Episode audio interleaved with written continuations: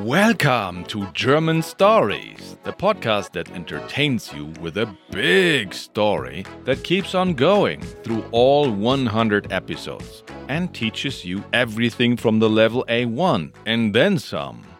This is episode 53. Paul fährt zu Fritz' Wohnung. Paul drives to Fritz's apartment. We recently discovered the value of one minute lessons because nobody has time anymore nowadays. They minimize the chance of our students saying, I didn't have time to study German today. Therefore, from now on, I, Christian, teach you, dear listener, for free on Instagram with a couple of quick video lessons per week. If you think Instagram is just a place to share pictures of cute kitten and to waste your time, then you're wrong. It can be a place of learning German for you if you follow us. Also, if you prefer YouTube, TikTok, Twitter, Facebook, or Xiaohongshu, we are there too. Go check out our free video lessons now.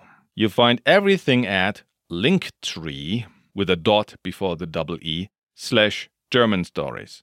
So that's L I N K T R dot slash German stories. The link is also in the show notes. Last time, Paul helped Anna and got a hint from her. Today's topic is using cool words like a teenager. And the grammar point is temporal prepositions im, am, um.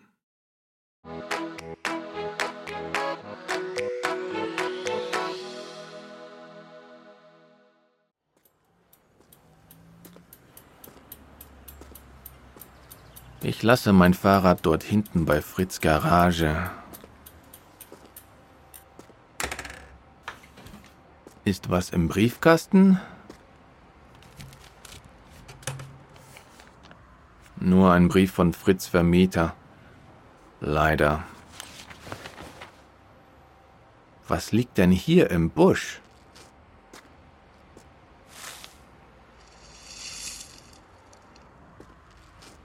Ist das für ein Auto? Moment mal. Ich kenne das. Das ist Fritz Garagenöffner. Ich weiß genau, er hatte ihn letztes Mal schon. Aber den Aufkleber habe ich letztes Mal nicht gesehen. Was soll das sein? Eine hässliche Pizza? Keine Ahnung. Ich glaube, der Aufkleber ist kaputt. Die Garage. Oh nein. Vielleicht ist Fritz da drin und kann sie nicht mehr öffnen, denn er hat den Garagenöffner nicht. Ja, vielleicht war er drin und sie hat sich automatisch geschlossen. Fritz! Bist du da drin? Der Garagenöffner geht nicht.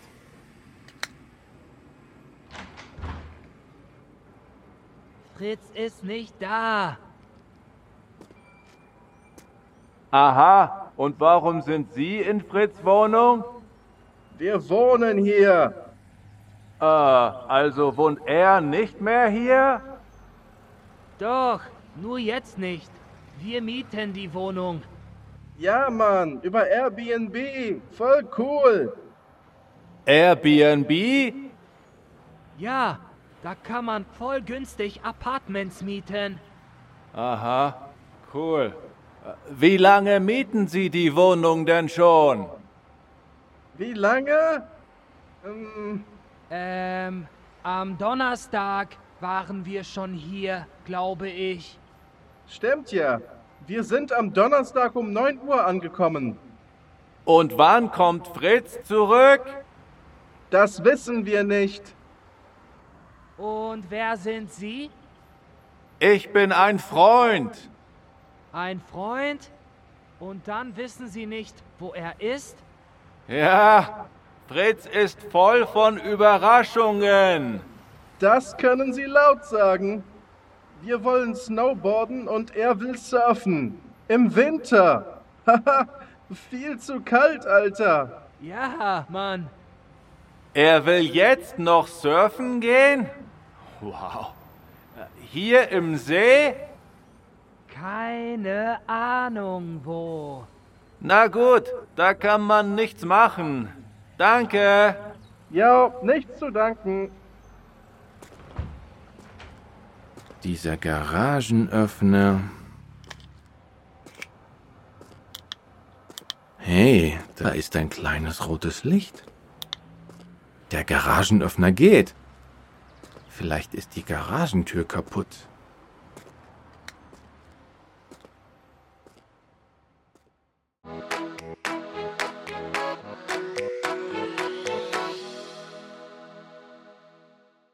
Let's repeat the story part together. I say one line, and then you repeat it after me before I give you the correct translation. Ready? Let's go! Ich lasse mein Fahrrad dort hinten bei Fritz Garage.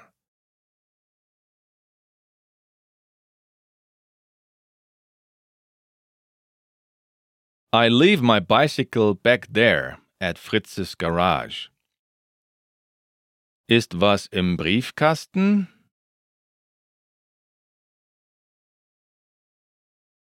Is there anything in the letterbox? Was is short for etwas, something, here. Nur ein Brief von Fritz Vermieter, leider.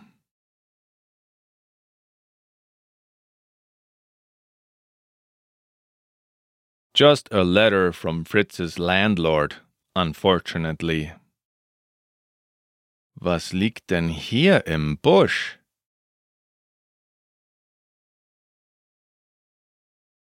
What's lying in the bush here? Ist das für ein Auto? Is this for a car? Moment mal, ich kenne das.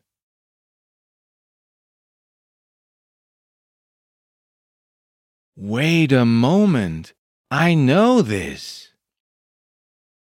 Das ist Fritz Garagenöffner.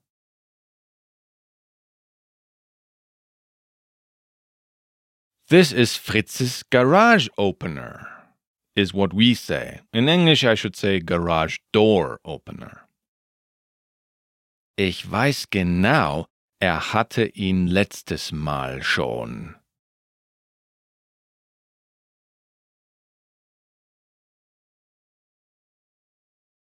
I know for a fact he already had it last time. Word for word, we say, I know exactly. Ich weiß genau. Aber den Aufkleber hab ich letztes Mal nicht gesehen.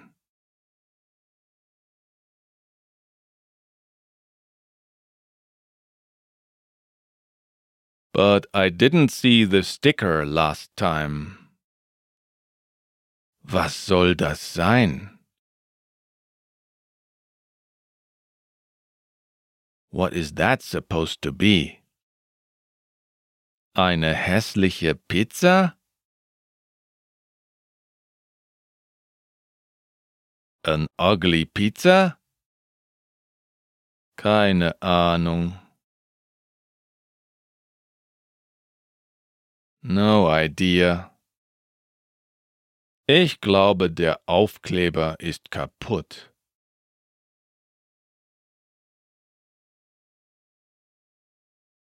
I think the sticker is broken. And then suddenly Paul thinks of something very bad and says, Die Garage! Oh nein! And then he thinks, Vielleicht ist Fritz da drin.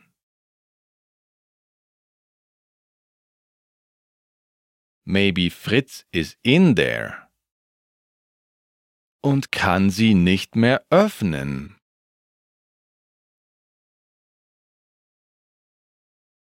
And can't open it anymore. Denn er hat den Garagenöffner nicht.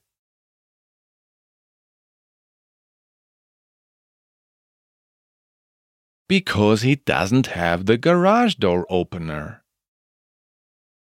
Ja, Vielleicht war er drin.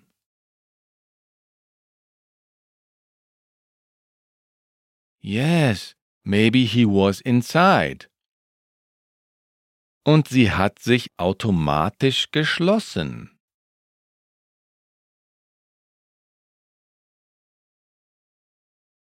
And it has closed itself automatically. Fritz, bist du da drin?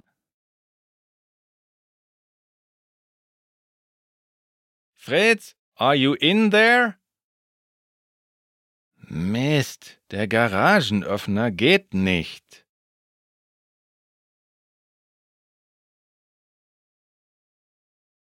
Darn, the garage door opener doesn't work. And then one of Fritz's guests shouts at Paul from the window, Fritz ist nicht da! Fritz is not here! Well, word for word, he says, he is not there. Aha, warum sind Sie in Fritz' Wohnung?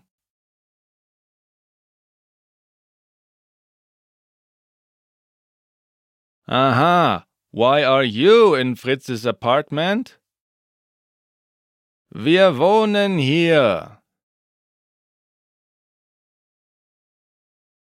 We live here. Äh, also wohnt er nicht mehr hier?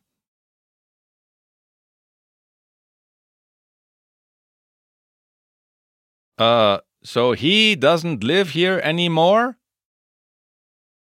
Doch, nur jetzt nicht.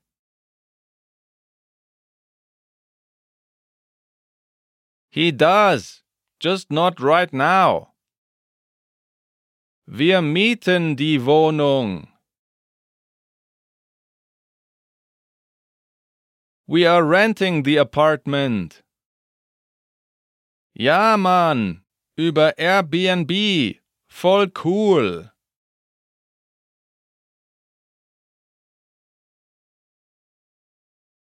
Yeah, man, via Airbnb. Really cool. And then Paul just says, Airbnb? And the guest answers, Ja, da kann man voll günstig Apartments mieten.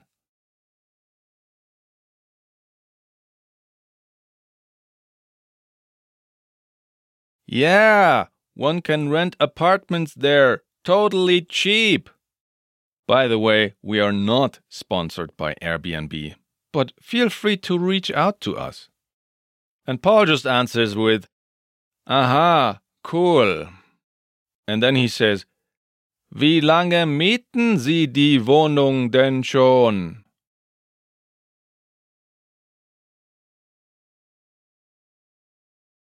How long have you been renting the apartment? Well, actually, he says word for word, How long do you rent the apartment already? Wie lange mieten Sie die Wohnung schon? The word then just means that he is surprised here. The second guest just says, Wie lange? Hmm. And then the first guest says, Äh, am Donnerstag waren wir schon hier, glaube ich.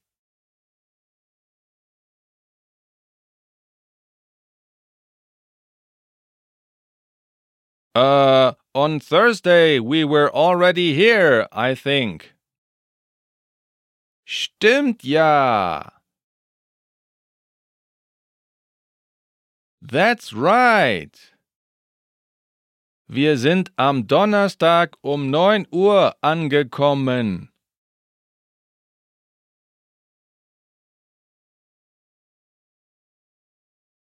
We have arrived on Thursday at nine o'clock. Und wann kommt Fritz zurück?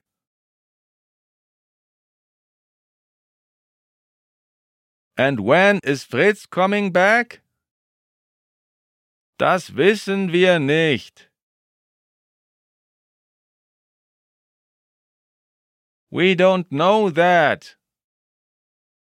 Und wer sind Sie? And who are you? Ich bin ein Freund. I am a friend.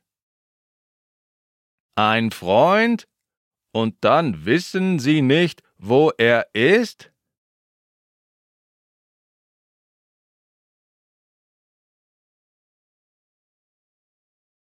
A friend? And then you don't know where he is? Ja, Fritz ist voll von Überraschungen.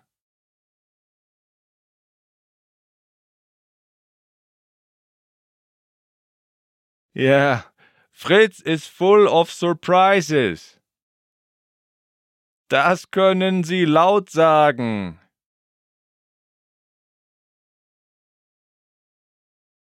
You can say that out loud. Wir wollen snowboarden und er will surfen.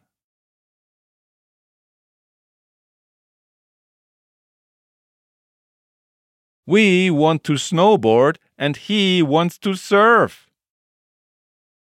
Im Winter. Haha, viel zu kalt, Alter.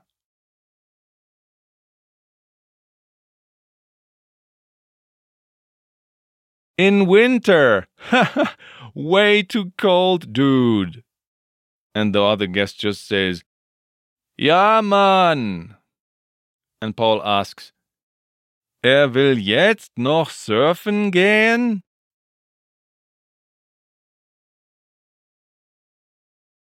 Now he still wants to go surfing? Wow. Hier im See?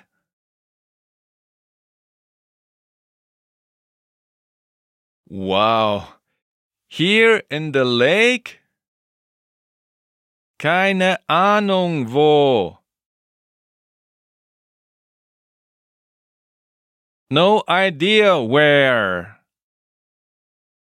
Na gut. All right. Da kann man nichts machen. Danke.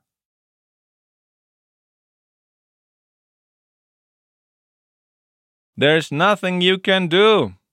Thanks. Jo, nichts zu danken. Yeah, nothing to thank for. The meaning here is you are welcome. Dieser Garagenöffner. This garage door opener. Hey, da ist ein kleines rotes Licht.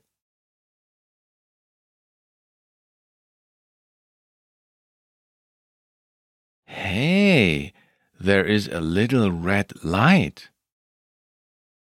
Der Garagenöffner geht. The garage door opener works. Vielleicht ist die Garagentür kaputt.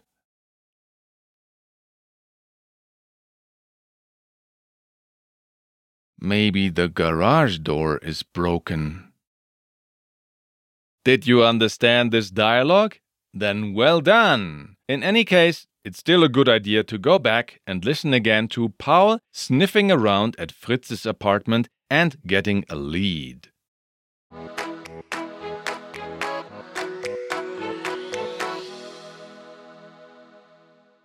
Let's cover today's grammar point temporal prepositions im, am, and um. The usage of the temporal prepositions, that is, prepositions of time, im, am, and um, goes in that order and from long to short duration. So from im to am to um, and long, middle, short. Im is for long periods of time, like seasons and months. For example, im Winter, in winter, im Januar, in January. Am is for not so long periods of time, like days of the week, times of the day, or maybe the weekend. For example, am Wochenende, on the weekend, am Montag, on Monday, am Morgen, in the morning in English. Um is for short periods of time, like hours. Um 9 Uhr 23. At 9.23 o'clock. Um 8. At 8 o'clock. And that's basically it. Quick and painless.